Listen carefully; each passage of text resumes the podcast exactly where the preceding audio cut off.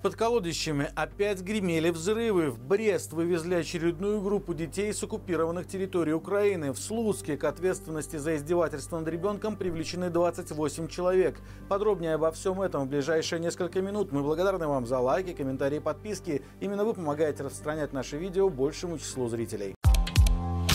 Жители Колодищей слышали звуки нескольких взрывов. Громко было в районе радиоцентра и пожарной части. По словам местных, в некоторых домах даже тряслись окна со стороны озерищей. Хотя жители микрорайона заявляют, что ничего не слышали. О первом взрыве стало известно около 11.20. Позже громкие звуки слышали и после 14.00. Также утверждается, что на них обратили внимание даже возле торгового центра МОМА. Параллельно один из жителей загрузил видео, на котором можно услышать что-то похожее на отзвук взрыва. По словам автора ролика, он живет в этом месте еще со времен СССР и впервые слышит такие грохоты, несмотря на то, что рядом находится полигон. В Минобороны прокомментировали все эти сообщения. Там заявили, что на учебном полигоне вблизи населенного пункта Большой Тростенец 31 октября проходили занятия с военнослужащими инженерных подразделений по подрывному делу. Об этом сообщил официальный представитель ведомства Александр Кисель. Он отметил, что эти мероприятия носят плановый характер.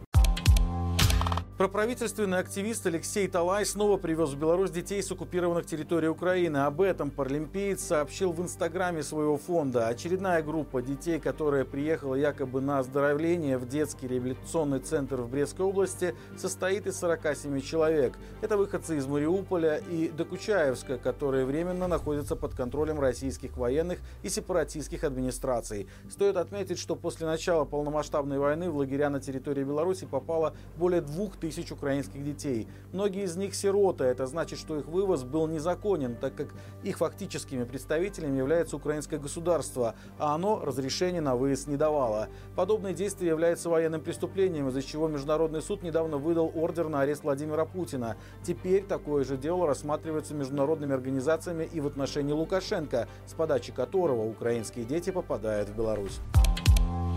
В Слуцке 28 человек были привлечены к ответственности за непредотвращение пыток и убийство трехлетнего мальчика. Об этом сообщил премьер-министр Игорь Петрышенко. Он не уточнил, кто именно и какое наказание понес, но объявил о внеочередной аттестации в Слуцком райисполкоме. Речь идет о громком убийстве, произошедшем в январе 2023 года в Слуцке. Родители, имевшие проблемы с алкоголем, регулярно избивали, издевались и пытали ребенка. Недавно мать приговорили к 25 годам лишения свободы, отца к смертной казни казни. Трагедия в том, что об этом, кажется, знали все. Соседи, воспитатели детского сада, сотрудники органов опеки и милиции. Но дело должно было дойти до убийства, чтобы чиновники начали действовать. Абсолютно похожая история уже произошла в Лунинце в 2019 году, когда была убита восьмимесячная девочка.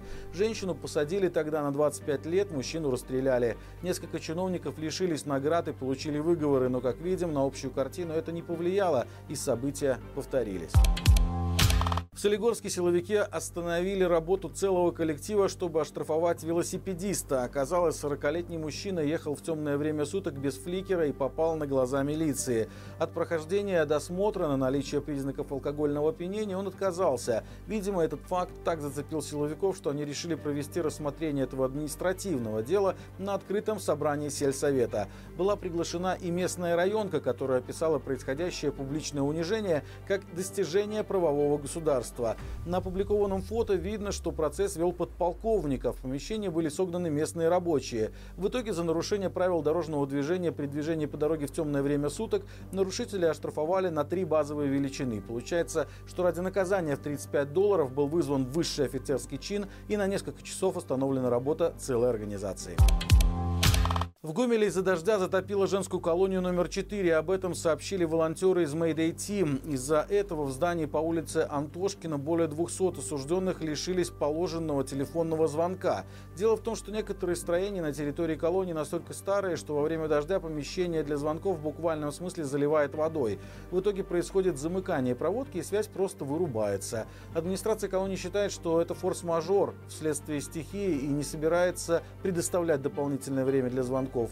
Женская колония в Гомеле работает с 1944 года. Изначально заключенные женщины жили в бараках и щитовых домиках. Постепенно там отстраивали новые корпуса для общежития, и на сегодняшний день жилых зданий насчитывается 6. Однако часть старых бараков так и осталась нетронутыми реконструкцией. Уникальные игральные карты из Гродно продали в Польше на аукционе. За лот боролись почти 30 участников. В ходе торгов карты подорожали более чем в 5 раз от изначальной ставки. Кто купил знаменитые карты Лапиных, неизвестно. Итоговая цена колоды составила вроде бы и немного, всего 190 долларов, однако борьба за них действительно выдалась горячей. Лот представлял собой колоду из 52 карт и двух джокеров. Карты были выпущены в Гродно в межвоенный период на фабрике игральных карт Лапиных. Подлинность карт подтверждала фабричная печать на червовом тузе и надпись на шарфе одного из валетов. Такой колоды сегодня нет даже в Гродно. Игральные карты Лапиных производились на Гродненской фабрике в 20-40-х годах прошлого века и были широко популярны за пределами Гродненщины.